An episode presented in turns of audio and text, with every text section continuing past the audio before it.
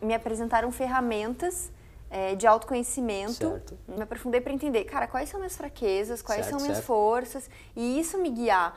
E aí isso me trouxe outras ferramentas, que por exemplo, eu não sou, eu sou a pessoa da criação.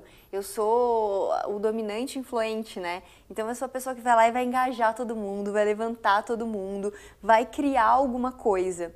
E eu sei que o lado da organização me falta, é um gap, é super importante quando a gente descobre um gap, né? Uma oportunidade. Então o que, que eu fiz? Eu busquei ferramentas, eu pedi ajuda para ter ferramentas que me ajudassem nesse meu gap.